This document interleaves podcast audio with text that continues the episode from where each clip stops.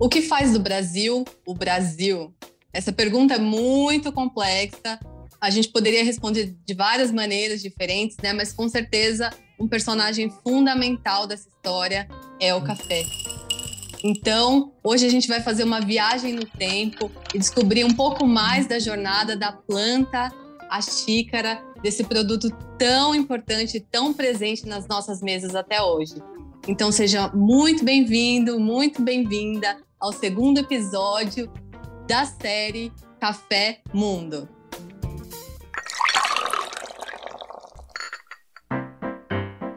No programa de hoje, eu, Andressa Miranda e minha amiga Vanessa Ferreira vamos continuar o nosso papo com Marília Bundas, curadora da exposição Café Mundo, em cartaz aqui no MabFAAP, e ter uma verdadeira aula de história sobre a trajetória do café brasileiro e a sua importância na formação do Brasil.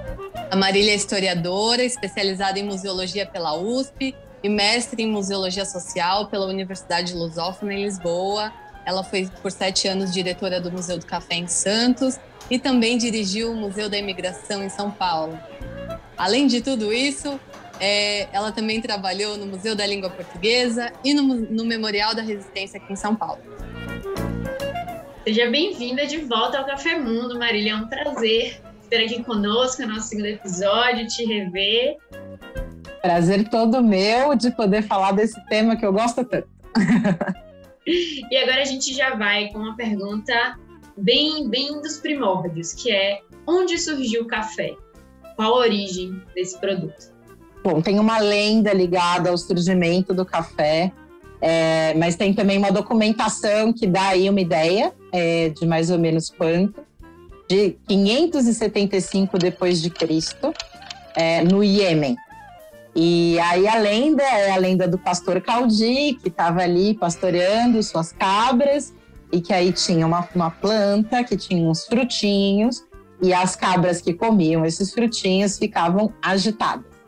E aí depois ele resolveu colher essas, essas frutinhas e ele resolveu ferver é, e tomar, enfim, comer e tomar. E aí tem essa, essas variantes na lenda, se era uma infusão das frutas ou se era um mingau. Tem muito uma história de que também ainda no norte da África, ainda se come o fruto do café como numa espécie de mingau também. E isso, e os, o café foi migrando depois do norte da África para o Oriente Médio, e aí depois a gente tem uma fase aí, ainda no que a gente chama de Idade Média, mas de, de um boom do café, em especial na Turquia, é, mas enfim, na região da Pérsia, tem toda uma coisa, já com outro modo de preparo, já o café torrado e uma infusão a partir disso. E aí isso varia, o tipo de preparo varia, e varia muito de países até hoje muito próximos. O café que se bebe no Catar, por exemplo, é muito diferente do café que se bebe nos Emirados Árabes. E eles brigam e falam: meu jeito de tomar é o jeito certo, é o jeito. E o café turco, então, é outro café, outro modo de preparo, mais torrado, tem até a leitura da borra do café, tem outros ritos envolvendo. E aí, os primeiros mercadores, assim, que faziam um pouco essa coisa Oriente, Europa, começam a, a trazer o café como esse estimulante exótico.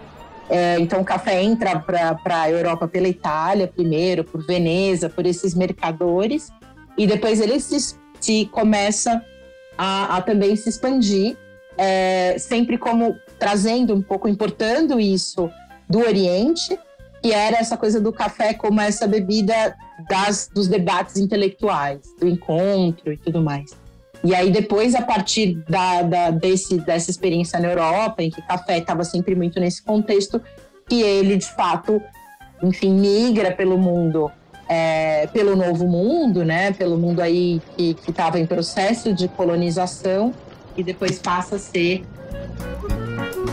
aí aqueles momentos no digital e depois o café passa a ser esse objeto global, né? Essa bebida global a partir aí é, dessa expansão. Então, começa no Oriente Médio, depois começa na África, pela verdade, Norte da África, Oriente Médio, Europa. Europa é novo mundo que já existia, não era novo.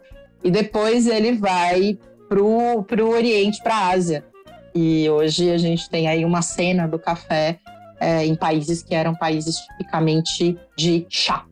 E é muito legal. Isso a gente fala na exposição também. E Marília, como foi esse processo para o café chegar até o Brasil? Então, o café, esse também é mais um caos, né? É, tem a parte que é a parte histórica também. Então, assim como a lenda do Caldi, é, ainda que o Caldi em si seja esse pastor, pode ser uma lenda.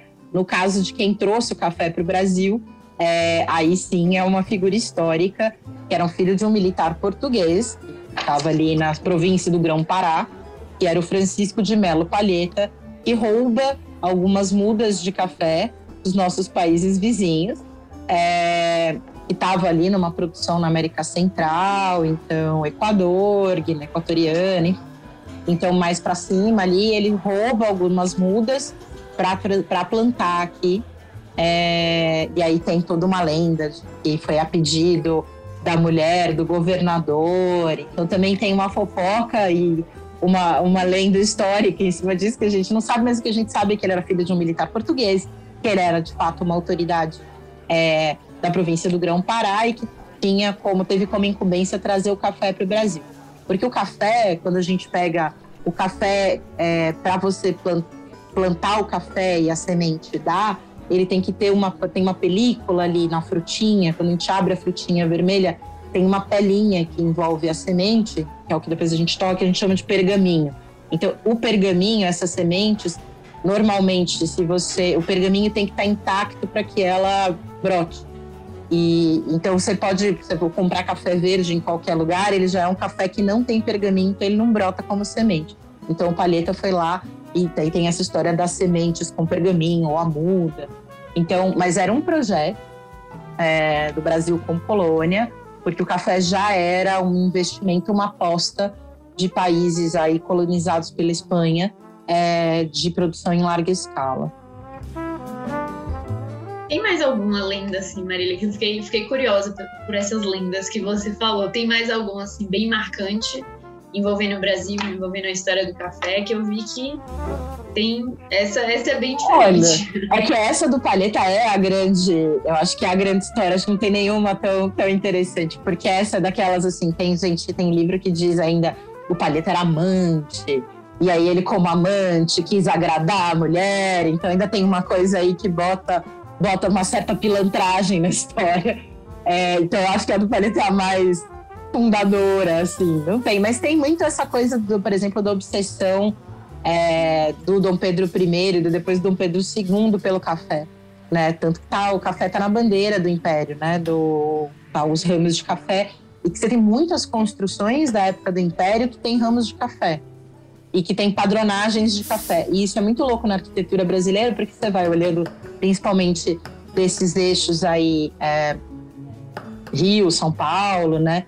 Dependendo da época. Então, por exemplo, o chão da Sala São Paulo tem uma padronagem que é rosa, verde, branco, que é do tipo a flor, o fruto e a folha do café. E aí você vai descobrindo isso, você vai olhando, né? Você vai, às vezes, tem umas igrejas. Então, o café, ele passa a ser um símbolo do império é, o que mostra essa importância né, dele. E no século, no século XIX ele foi o, o maior produto, né, a, a maior exportação que o Brasil teve. E é interessante também pensar como o café fez parte também do nosso processo de industrialização, né? Então, se você puder contar um pouquinho para a gente sobre isso. O, o dinheiro do café ele tem um impacto muito grande no Brasil, né? O recurso. A gente no primeiro episódio, a gente tinha falado muito também desse impacto social, que depois acho que a gente pode falar com mais calma, mas falando da perspectiva econômica, esse consumo que crescia, essa visão aí, é, em especial do Dom Pedro II, de que o café ele era a, a planta do futuro, da economia do futuro, e, e, essa preparação aí de uma elite brasileira, que inclusive depois financiou a República, financiou a independência, é engraçado porque é um investimento do império, mas também é o que é o que né, é o que deu um golpe militar. saindo pela culatra. Tiro, exato. É, o café que financiou um golpe militar, a, a República é, e foi financiado por gente que era apoiada depois como, como enfim, grandes proprietários aí de terras de café.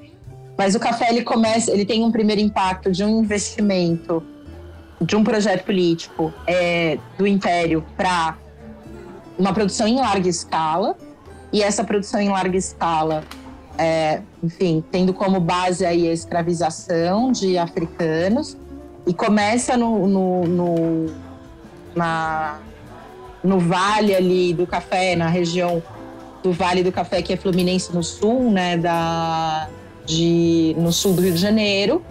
E ainda num primeiro momento, o escoamento dessa produção, sempre o café nasce como um produto de exportação. Isso é importante também, porque o café ele é um ativo na economia brasileira pensado para exportação. Ainda que o Brasil seja o maior, segundo até hoje, maior, segundo maior consumidor de café, toda a discussão da produção e da qualidade do café visa o mercado externo. É, então, primeiro, no primeiro momento, essa produção ali do Vale do Café no Rio coa por Paraty, e aí isso começa a crescer e aí fala, não, do tipo, a gente quer aumentar isso, então isso já começa a vir para a região de Campinas, é, e essa região de Campinas que tem essas primeiras grandes fazendas do estado de São Paulo, e um investimento brutal no Porto de Santos, que era um trapiche, que é um porto, enfim, colonial, e que tinha ainda uma estrutura colonial, já era um porto grande, mas que vira o porto, o principal porto do Brasil até hoje, a partir desse investimento. Toda essa, toda essa produção e plantação de café vai transformando essa paisagem.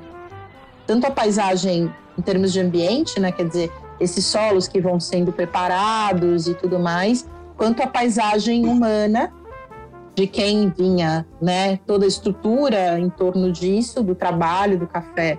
Então, escravizados que eram trazidos, a estrutura da construção das fazendas, o trabalho de carregamento, o trabalho, enfim, de transporte, vai puxando uma discussão aí de uma malha férrea, né? Então você tem aí uma questão de uma transformação dessa paisagem em termos ambientais, vai, depois em termos naturais, depois dessa paisagem humana, muitos negócios que abrem em torno, porque aí você tem muito corretor de café que vai na fazenda, volta, ele precisa parar um lugar para comer.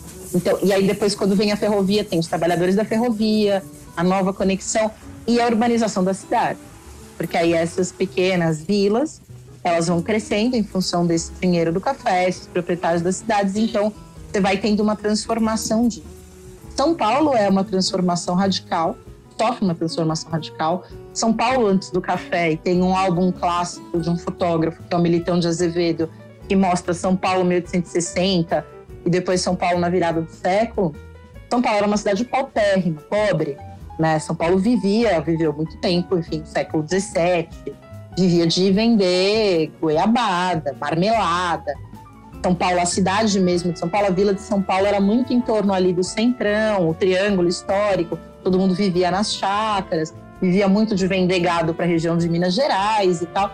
Então, São Paulo era uma cidade toda construída em taipa, taipa de pilão, que é barro, né? Barro sufocado, com divisória de taipa de mão, né? Tipo a pique.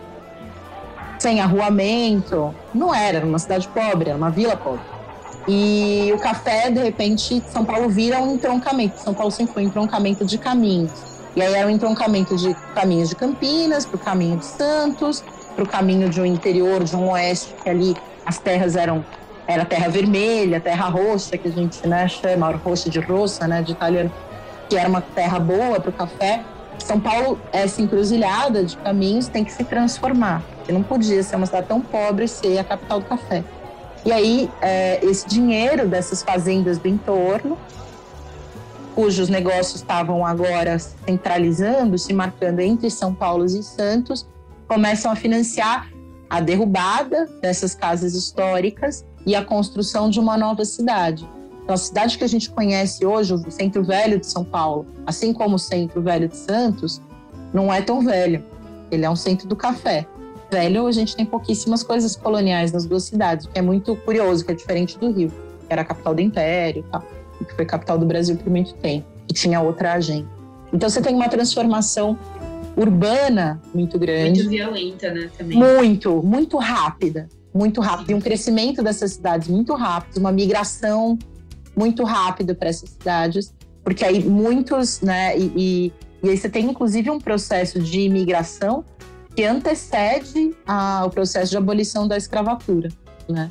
E aí você tem nessa transformação é, você tem também recursos, então esses grandes fazendeiros, eles entendem também a urgência da industrialização, que começa muito no maquinário, inclusive de café. Então, você tem cidades do interior de São Paulo, Campinas, por exemplo, era um polo industrial que construía máquinas de café. Máquina para beneficiar, trator, essas coisas, enfim, né? Todos os tipos de máquina de café, mas principalmente máquina para beneficiamento. E aí a industrialização vem com esse dinheiro do café e volta e vai. Então tem uma coisa de, de uma troca. E aí você também começa a ter essa coisa do capital estrangeiro vindo para cá e um estímulo num projeto, como eu disse no primeiro episódio, e é importante marcar isso, tinha sim um projeto de embranquecimento para a região sudeste do Brasil em especial. São Paulo é, tem um projeto, a, a imigração europeia para o Brasil, que foi não só para São Paulo, mas também para as regiões ao sul, mas a imigração vinculada ao café, que é São Paulo, Paraná, Paraná um pouco depois, é uma imigração que tem escrito isso, tanto que os japoneses nos, nos primeiros, na primeira década de imigração, eles não eram bem vistos, porque eles eram amarelos, que era considerado uma raça inferior. Então tem um projeto aí de achar que essa mão de obra é, de imigrantes europeus ali que estavam, enfim, vivendo situações de miséria na Europa por N razões políticas e econômicas, de que eles tinham uma superioridade técnica em relação a, ao que eram os descendentes aí é, dos primeiros africanos escravizados que foram libertos e ficaram depois é, sem nenhum trabalho. Então, essa, isso também tem um impacto brutal na paisagem das cidades, porque aí você também vem com essa imigração europeia. Você tem novos serviços, então você tem curtume, a, a. Também, né, e aí você tem exatamente a criação de, de novas classes. E, e, e, e, um surge, e uma desigualdade de acesso, né? Então, essa, esses imigrantes europeus que vêm, ainda que é, a condição de trabalho nas fazendas era muito diferente do que era vendido pelo governo de São Paulo, por exemplo. O governo de São Paulo bancava as passagens, né? E o Museu da Imigração, que é a hospedaria de imigrantes do Braz, ela era inclusive ela é o grande grande monumento desse projeto. Então é super complexo e o museu trabalha com essa questão. É, mas era muito diferente a condição é, desses trabalhadores pegava porque era ainda uma lógica escravista, e, e, aí eram todos trabalhadores livres, e aí tem toda uma tensão, mas ao mesmo tempo o fato deles serem brancos permitiu uma ascensão é, e a criação de uma classe que se consolida com a quebra da Bolsa em Nova York, em 1929, quando essa elite do café quebra. Essa elite quebra, é, porque era tudo investimento, papel, contrato, e aí, muitos desses imigrantes que trabalhavam nessas fazendas conseguem comprar, amealhar, comprar pedaços em conjunto e transformar isso em pequenas propriedades. E isso muda, cria uma classe média que não existia no Brasil, embranquecida, né? Porque definitivamente para os escravizados libertos não houve nenhum projeto aí é, de trabalho e de mesmo de enfim, qualquer tipo de dignidade assim dentro desse processo, inclusive o contrário, assim, muita perseguição, não podia andar descalço, não podia praticar a própria religião, tá? É, mas para essa para essa classe de imigrantes aí do café que ralaram muito, enfim, essa crítica ela não é uma crítica é, de é uma, é uma constatação aí a partir dos documentos, é uma leitura histórica dessas dinâmicas, né? Então, não, não diminui a contribuição desses trabalhadores imigrantes, mas eles de fato tiveram possibilidades por serem brancos de ascensão. E, ou os japoneses depois já num contexto ainda entre, antes da Segunda Guerra. E isso é, transforma é, radicalmente uh, o desenho. É muito louco, né? Porque o café ele muda a paisagem, ele muda a, a relação de classes, a relação com a escravidão. Você acha que hoje em dia ainda tem bastante essa relação assim do café como pensado para o mercado externo? É, ainda tem essas relações muito presentes, né, que começaram lá atrás? Acho que tem várias coisas. Eu acho que tem sempre o desafio de um. A gente é um país colonizado, é, que por muito tempo naturalizou muitas violências, né? E, inclusive a gente cresceu, acho que a nossa geração, a gente vê hoje uma transformação dessa narrativa do que é ser brasileiro. Sempre foi uma narrativa muito celebratória de que as diversidades, de que a gente a democracia racial e tudo isso mascarava essas desigualdades históricas, é, enfim, muito em função desses processos de colonização. Então, o café é um grande ativo no mercado brasileiro. Tem um desafio em todo em todo o trabalho no campo da precarização e de uma lógica ainda muitas vezes de exploração. Então, toda essa discussão dessa coisa de condições e no café isso é interessante porque o café e é isso muito por uma pressão do mercado. O café tem muitos selos de controle e qualidade contra exatamente situações análogas à escravidão, é, enfim, problemas trabalhistas, né? Então, o café tem aí um, um, uma, uma regulação, ele tem muitos selos aí de sustentabilidade e tal, que é muito uma pressão do mercado. Os compradores estrangeiros não querem comprar café de fazendas que possam estar numa linha numa lista suja de trabalho análogo à escravidão. Então, Interessante também... isso, porque eu achei que era só uma questão de qualidade do café. Eu não sabia que tinha também as relações Entendeu? de trabalho. Tem muitas coisas da relação que é o que eles é o conceito de sustentabilidade que é mais global. Então é desde o uso inteligente de água, né, o uso, enfim, de defensivos e entender quais são esses defensivos, mas também é, o monitoramento das condições de trabalho das fazendas. E há uma pressão muito grande do mercado internacional. E como o mercado internacional é o grande responsável pelo café como ativo no Brasil, o Brasil ainda é o maior produtor, vai ser por muitos séculos, eu acho. Ainda é o maior produtor de café, é o maior exportador de café e é o segundo maior consumidor interno. É, essa pressão da qualidade e da sustentabilidade é muito grande. E é interessante observar isso. Mas a gente é um país que, que vive com essa questão como espécie de rebaixamento do trabalho do campo. Né? E, e sempre tem uma coisa de que isso como se fosse um trabalho menor. Tanto que no Brasil a gente não fala camponês. Né? A palavra camponês é uma palavra que para gente é, quer dizer. Então, a luta camponesa, por exemplo, é uma coisa que é super forte é, no restante da América Latina. Em, no Brasil, você fala, mas não tem camponês no Brasil. Você tem o pequeno proprietário, você tem o trabalhador rural. Pequeno agricultor. O pequeno agricultor, mas e até, as, camponês. até as expressões, né? Quando a gente fala que alguém está na roça. Exato, é da roça, o caipira, né? E aí você tem toda uma Muito mais pejorativa. pejorativa, depreciativa, né, do trabalho no campo. E, e, isso vem muito também dessa ideia, da, também dessa coisa da industrialização, das ideias de progresso.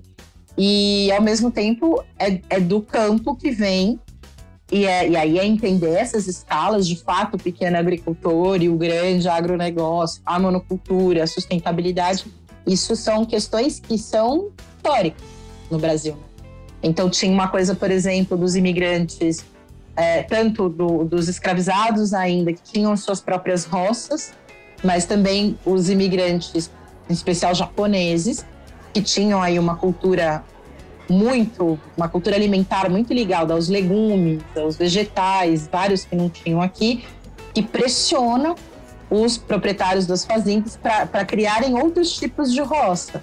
Né? Então, o Cinturão Verde de São Paulo, que é um cinturão aí Suzano, Cotia, muito ligado à imigração japonesa, tem aí uma contribuição então, de novos hábitos e tal. E essa, e essa coexistência de café e outras culturas, ela é possível em determinados modelos de trabalho, de produção, em outros não. E aí a monocultura, você não pode então, essas tensões são tensões muito históricas, né?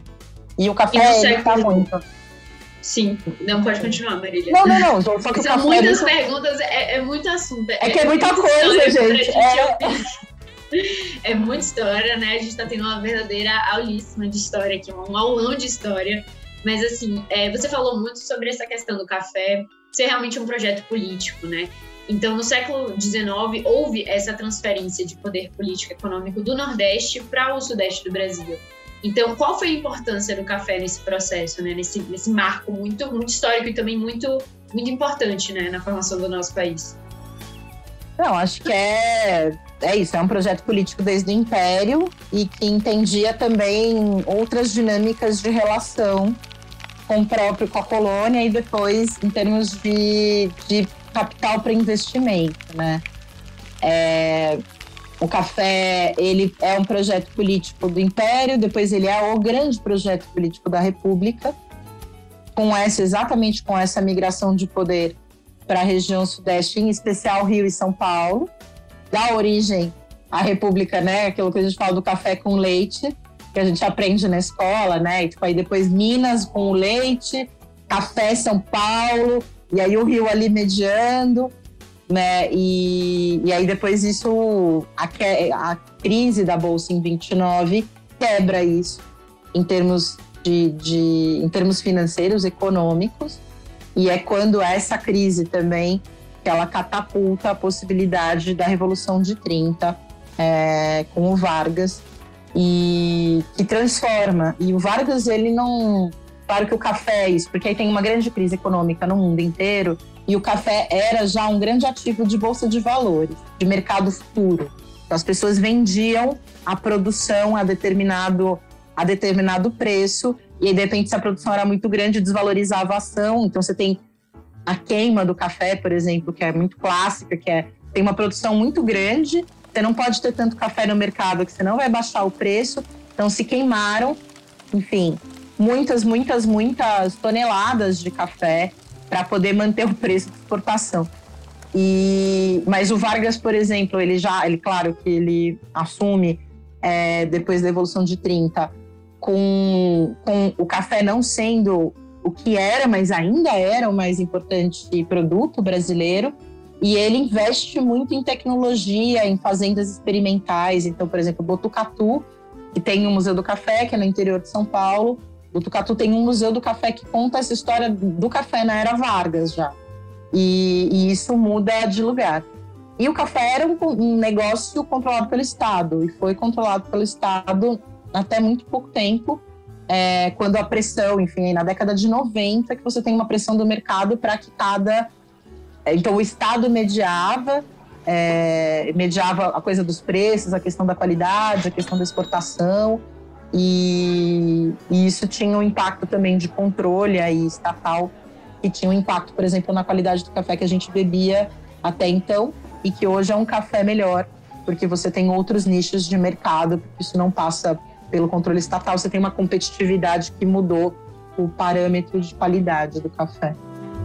Nossa, e são relações tão complexas, né? Eu fico pensando como trazer essa. E queria perguntar para você se tem essa relação da, da, da escravização dentro da exposição, se vocês tentaram trazer um pouco desse assunto dentro da exposição. Não, só antes de eu só falar de que eu sou historiadora, mas eu não sou especialista em história do café. História do café é tão grande, gente, que a gente tem especialistas em cada período, né? Ah, eu sou imagino. historiadora do Estado e, obviamente, como o café é, é o grande produto que transforma o Estado. Eu entendo de história do café, então, assim, só porque muito do que eu falei, eu pegar um especialista vai falar, Marília, mas você não falou disso, isso aqui você falou. Então, só para deixar claro mas entende, eu sou, entende eu sou uma generalista, é, uma generalista entendi desse macro. Né, desse macro do café. Assim, não, eu sempre tenho pudor, porque é um respeito enorme à pesquisa dos meus colegas historiadores, que aprofundam é, em cada um desses períodos e que podem falar dessas dinâmicas aí e... muito mais. E até a dificuldade de falar desse tema, né? É muito grande. É muito grande. Por isso que a dificuldade da curadoria é sempre escolher, é sempre recortar. Uhum. Eu fico imaginando com relação a esse processo como foi difícil. Foi super, assim. E, e, então, em relação a essa questão da escravização e da imigração, a gente tem um texto em que a gente fala sobre isso. É, isso é uma coisa que perpassa a história do café e perpassa as escolhas da exposição como um todos e a gente traz. E é até engraçado porque, como ela é uma exposição que tem muito dessa coisa muito imersiva, é, alguns textos são um pouco mais longos do que textos de exposição. Eu sou uma pessoa que odeia texto comprido em exposição. Eu fico com preguiça, eu quero logo ver a exposição. Mas esse texto em que a é gente. É difícil fala, ficar na frente de uma plotagem, é, né? Fala, eu tenho um monte coisa... de coisa para ver. Tem uma projeção, tem um map, uhum. tem uma rádio, tem várias obras de arte, né? Sim, você ficar... ficar na frente da plotagem, assim, parada. Exato, mas a uhum. gente tem um texto que é um texto mais denso falando disso, claramente. Inclusive falando disso nessa questão é, da iconografia do café. A iconografia do café, ou seja, os, os grandes fotógrafos é, do Brasil, grandes pintores do Brasil, retrataram as fazendas do café, naturalizando a escravidão. E depois, quando, essas, quando essa iconografia migra para retratos de imigrantes brancos, você tem uma mudança. Eles passam a estar em primeiro plano, eles olham para a câmera, eles estão ali colhendo café, mas estão todos arrumados, enfim. É, mesmo que não estejam super todos arrumados, mas tem, uma, tem um respeito. Então, muitas vezes é isso, eles passam a ser vistos como trabalhadores, enquanto que a desumanização que pressupõe a escravidão, que pressupõe a escravização como um todo, ela se reflete aí nesses retratos, né? Então a gente a gente fala disso nesse texto. Então, Marília, esse papo tá muito bom. A gente teve realmente uma verdadeira aula de história aqui com você hoje, mas infelizmente estamos caminhando para o fim do programa. E assim, para finalizar, eu vou te colocar um pouquinho numa saia justa, porque é uma pergunta difícil, mas a gente pode observar toda a história do café brasileiro, né? Desde os seus primórdios, desde o seu processo de ocidentalização. A gente fez um verdadeiro passeio pela história né, desse produto, da história do Brasil, a influência para a economia, para as questões sociais, para a própria história. Então, qual a importância, né, trazendo para a nossa realidade, qual a importância que o café brasileiro possui no mundo atualmente, né? Não só trazendo um recorte agora do Brasil, mas um recorte mais global. Bom, o café brasileiro é fundamental para o mundo, o mundo é fundamental para o café, café brasileiro, né? Eu acho que é isso. A gente ainda é o maior produtor, é o segundo maior consumidor. É, o café, assim como o futebol, é a primeira coisa que quando você viaja para fora do Brasil, as pessoas lembram, né? E dependendo do lugar, é dos, dos dois juntos. Então, o Pelé tem o Pelé e o café Pelé. Então, dependendo do lugar, é, ainda fala Pelé, café Pelé. Claro, o pessoal da geração mais velha, agora é Neymar, né? E então é super, é um grande ícone do Brasil no mundo, né? É, mas é isso, e tem uma coisa que é muito importante do café, um pouco para finalizar, é, e um pouco uma coisa que resume o espírito da nossa exposição, que é essa grande questão do café ser uma bebida flexível e adaptável, né?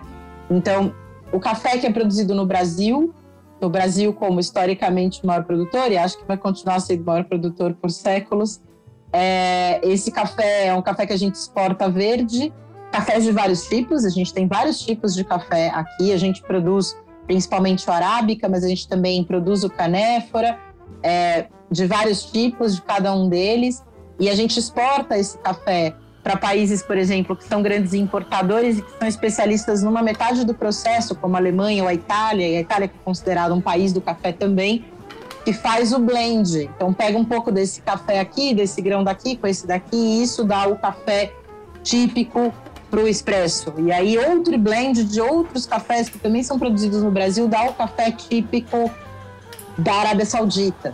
E outros tipos de café em outros processamentos dá o café típico, o café americano.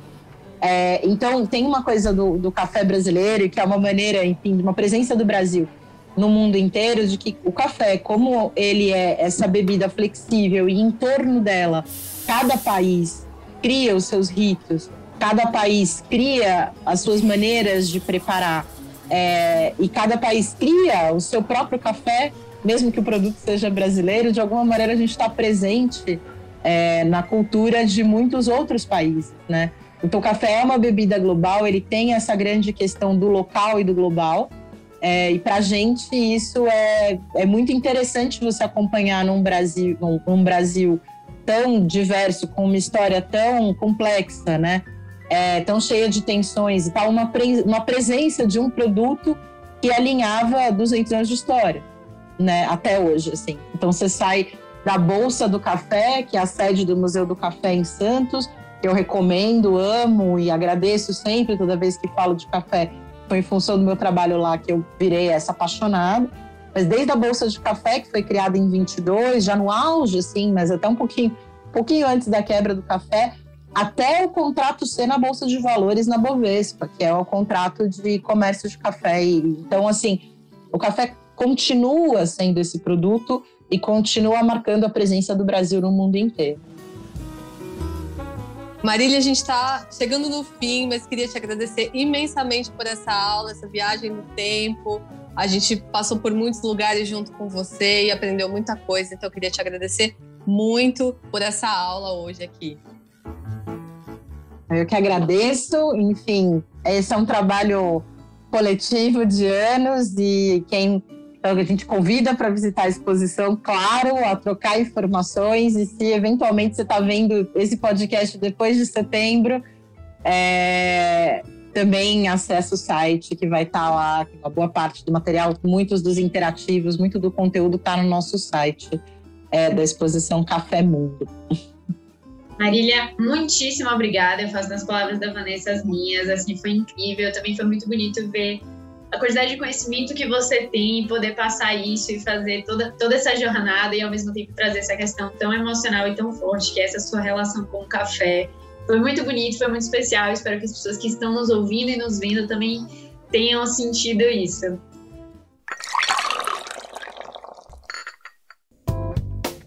Esse foi o segundo episódio da nossa série sobre a exposição Café Mundo, que está em cartaz aqui na FAP. Lembrando que você pode conhecer mais sobre a exposição acessando o site www.cafemundoexpo.com.br e, claro, agendando sua visita aqui no MabFAP. Então, entra lá no site do MAB e vem conhecer a exposição que está linda. Então, pessoal, esse é o fim do nosso episódio e essa edição teve a apresentação de Andressa Miranda e Vanessa Ferreira. Produção de Bárbara Souza, Rogério Afonso, Vitor Libe, Sérgio Mou, Thaís Belani e Andressa Miranda. Sonoplastia de Micael Ruiha. Edição de Rogério Afonso e Léo Fernandes. E supervisão de Alziro Tonin. No próximo episódio, a gente vai falar mais e adentrar no mundo da produção cultural com a produtora, com uma das produtoras da exposição, que é Thaís Belani. Até lá, pessoal! Obrigada, Marília!